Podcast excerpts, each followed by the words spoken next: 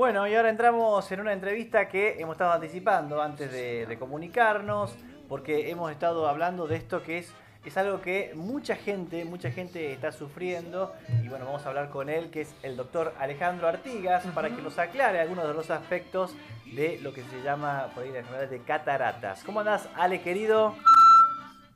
Hola, Moncho, buen día, buen día a toda la audiencia. Aquí estamos con el Toto Jardina. ¿Qué tal, Toto? Toto. Claro, Toto, Toto, Toto, no importa. Eh, eh, Ale, querido, contanos acerca de esto que es el, la catarata. Bueno, la catarata eh, hoy en día es algo que la gente seguramente ha escuchado nombrar, porque es una, una afección muy común en la gente después de los 60 años, que se da casi en forma eh, natural con, con el paso del tiempo. Digamos, ese es el, principal tipo de catarata, que es lo que se llama eh, la catarata senil, y que se considera incluso que, que, no es ni siquiera una enfermedad, sino que es la evolución natural que tiene el ojo con, con el paso del, tiempo, como si fuera, para poner una analogía, como si fueran las canas para el pelo. Ah, mira, claro, yo, yo dije mal. Es decir, nosotros decimos, si, si Dios nos da vida, todo el mundo va a tener catarata en algún momento y eso empieza a producirse generalmente después de los 60. A algunos le, tocará a los 61, al otro le tocará a los 90, pero si tenemos suficiente vida, en algún momento el ojo va a desarrollar la catarata, que es ni más ni menos que el proceso natural de envejecimiento de, de la lente natural que tiene el ojo que se llama cristalino. Mira, eh, yo tengo la imagen de, la, de, catarata, es que el ojo comienza a ponerse blanco. Eso es lo que yo, eh, lo, lo, así uno lo entiende, ¿no? Así. Bueno, está bien, y de ahí viene su nombre también, de la antigüedad. La catarata, vamos a definirlo primero, para, para que nos pongamos todos de acuerdo de lo que hablamos. Adentro del ojo hay una, una lente que le da el enfoque al ojo. Esa lente eh, eh, realmente tiene el tamaño parecido a lo que sería una lenteja. Ajá. Tiene esa forma y ese tamaño. Sí. Eh, esa lente tiene la característica de ser absolutamente transparente. Bien. Para, como, como cualquier anteojo, como cualquier lente, tiene que ser transparente para que se pueda ver, ¿verdad? Bien. Y eso se llama, por lo tanto, se llama cristalino. Bien. El cristalino es la lente natural del ojo que nos ayuda a enfocar desde que nacemos a toda la vida en algún momento de la vida ese cristalino deja de ser transparente y cristalino y empieza a ponerse un poquito más turbio y opaco. Si eso sigue, sigue y sigue, se torna blanco. Eh, y antiguamente se, se, lo diagnosticaba recién cuando estaba blanco, porque no había otros métodos para evaluarlo el ojo. Entonces se veía que se le transformaba en el centro del ojo, es decir, en la pupila, lo que antes era un reflejo oscuro, se transformaba en una mancha blanca y eso se creía que era agua que caía de arriba y por eso el nombre de catarata. Ah, ah, bien, bien. Hoy en día las cataratas que se tornan blancas, absolutamente blancas, en los países desarrollados es muy raro de ver, porque la gente ya consulta a sus oftalmólogos antes, la catarata se, se diagnostica más tempranamente y se trata más tempranamente. Perfecto. Alejandro, ya tengo el diagnóstico de lo que es catarata, ¿no es cierto? Eh, ¿Qué procedimiento? ¿Es a través de una cirugía? ¿Es a través de un tratamiento? ¿Cuáles son las alternativas que hoy ofrece la medicina? Bien, bueno, eso hay que diferenciar en los estadios de la catarata. Básicamente la única forma de erradicarla la catarata es una cirugía. Bien. Pero no todas las cataratas merecen ser operadas, porque cuando la catarata recién empieza, lo primero que produce es un pequeño cambio en la visión que a veces puede ser corregido con un anteojo. Perfecto.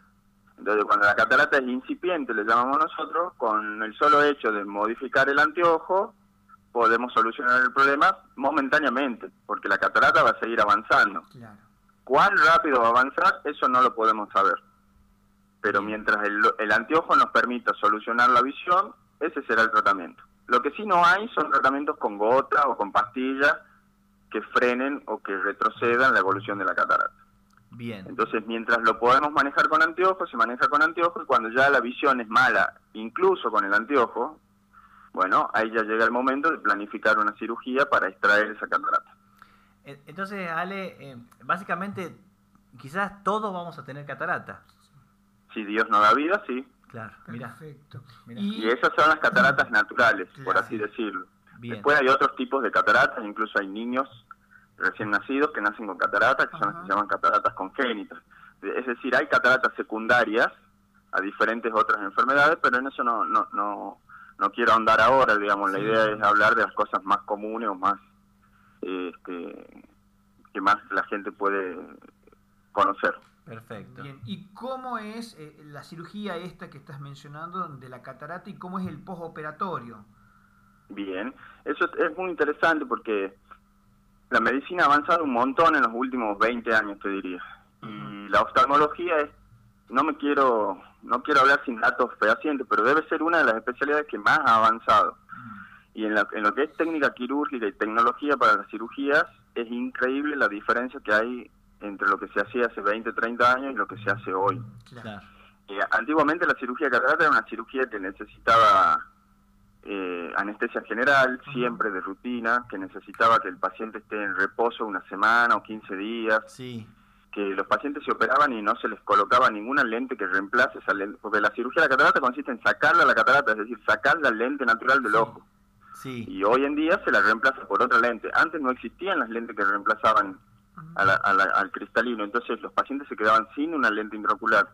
El ojo quedaba, no había sutura, no había hilos tan delgados para poder suturar la herida que uno hace para sacar esa, esa catarata. Entonces tenían que estar quietitos en la cama un mes mirando al techo para que el ojo se cierre la herida y no se no se vacíe el ojo, por así decirlo. O sea, era una cosa muy traumática y no estamos hablando en el año 1800, estamos hablando en la década del 50. De hecho, hay una película muy, muy conocida del, del famoso actor argentino Luis Andrini, que la, toda la película, toda la trama de la película es que un pueblo entero junta plata para operar de catarata a la mamá de Luis Andrini. Y la película termina, eh, después que ella se opera y queda en reposo y baja de la escalera, eh, le ve el color de la corbata a, su hijo y ese es el acabose total de la, de la felicidad de la familia, porque la mamá ve sale todo el pueblo gritando, la mamá ve. La mamá ve. Los que sean más grandes seguramente recordarán eso y si no pueden ir a verlo en YouTube. Hoy en día, hoy en día eso ha cambiado absolutamente. Hoy se hace una cirugía con una incisión muy pequeña de 2 milímetros, 2.4 milímetros. Se saca el cristalino o la catarata eh, en forma licuada, o sea, se la licúa dentro del ojo, se la extrae, se la absorbe y se reemplaza por una lente que también entra en forma plegada, como si fuera una inyección, que tiene el tamaño y la graduación que ese ojo necesita. Y afortunadamente son cirugías más cortas, con recuperaciones más rápidas, y lo que buscamos hoy no es que vea el color, no es la mama ve el color, hoy buscamos que ese ojo vuelva a tener una visión útil para todos los quehaceres de, de la vida de una persona que hoy a los 60, 65 años es joven.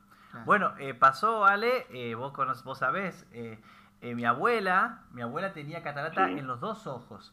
Y ella nunca se había, nunca había entrado a un quirófano, nada, nada, nada. Mi abuela ha tenido ni un resfrío impresionante. y tenía mucho miedo para la operación, porque se hablaba de operación. Cuando salió de la operación, ya se quería hacer el otro ojo, porque se opera primero un ojo. Y, y yo me acuerdo que Alejandro, los doctores le decían, no, espera, porque ya quería ella salir, ya estaba tan bien, se sentía tan bien que ya quería el otro. Pero ¿cuándo vengo? ¿Mañana? Decía así mi abuelo. Bueno, eso es muy común, Mocho, eso es muy común. Y, y lamentablemente, a veces, fíjate que yo no estoy diciendo esto es una pavada, estos son cinco minutos, es una cirugía, sigue siendo un acto quirúrgico, sigue teniendo la importancia de una cirugía y sigue teniendo los riesgos propios de cualquier acto quirúrgico o de cualquier acto médico, mejor dicho. Entonces esto no es ir a cortarse el pelo, sin embargo hoy no es una cirugía compleja como era en la década del 50 o 60, pero sigue siendo una cirugía y por eso es que se hace un ojo a la vez. Eh, lo, lo, lo, lo, aconsejable es operar solamente un ojo a la vez porque si vos tenés la mala, de, mala suerte o la desgracia que ese, ese ojito tiene una complicación, como por ejemplo una infección, no es lo mismo sufrir una complicación en un solo ojo que sufrirla en los dos ojos. En los dos ojos. Entonces, por prudencia y, por conveniencia médica, se hace de a un ojo a la vez en la mayoría de los países del mundo. Si bien hay algunos países donde está como avalado la cirugía bilateral, nosotros no somos partidarios de eso porque creemos que es mucho más prudente y más lógico ir de un ojo a la vez. Pero es muy común que los pacientes salgan y el otro día te digan, ¿cuándo me opero el otro? Y bueno, hay que sujetarlo. Me acuerdo patente, mi abuela. Así que bueno, Ale querido, la verdad que eh, siempre muy práctico, la verdad que no, no, nos estás desburrando acerca de esto de eh, las distintas bueno, afecciones ¿no? que tenemos los seres humanos en los ojos. Gracias, Ale querido. Gracias a ustedes, como siempre te digo, por darnos el, espacio para, para hacer lo que se llama promoción de salud y, y poder eh, eh, no solamente atender a los pacientes, sino también informar y educar y enseñar. Y ya en algunas otras entrevistas vamos a hablar un poco de, porque hasta acá nos quedamos con la, con la cirugía de sacarlo a la catarata sí. y bueno, el reemplazo de esa catarata por la lente, hoy en día la tecnología te permite contar con un montón de tipos de lentes que da para largo para hablarlo, así que ya en el futuro vamos a ir comentando ese tipo de cosas. Perfecto, buenísimo. Muchísimas gracias. A ustedes, un abrazo, saludo a toda la audiencia.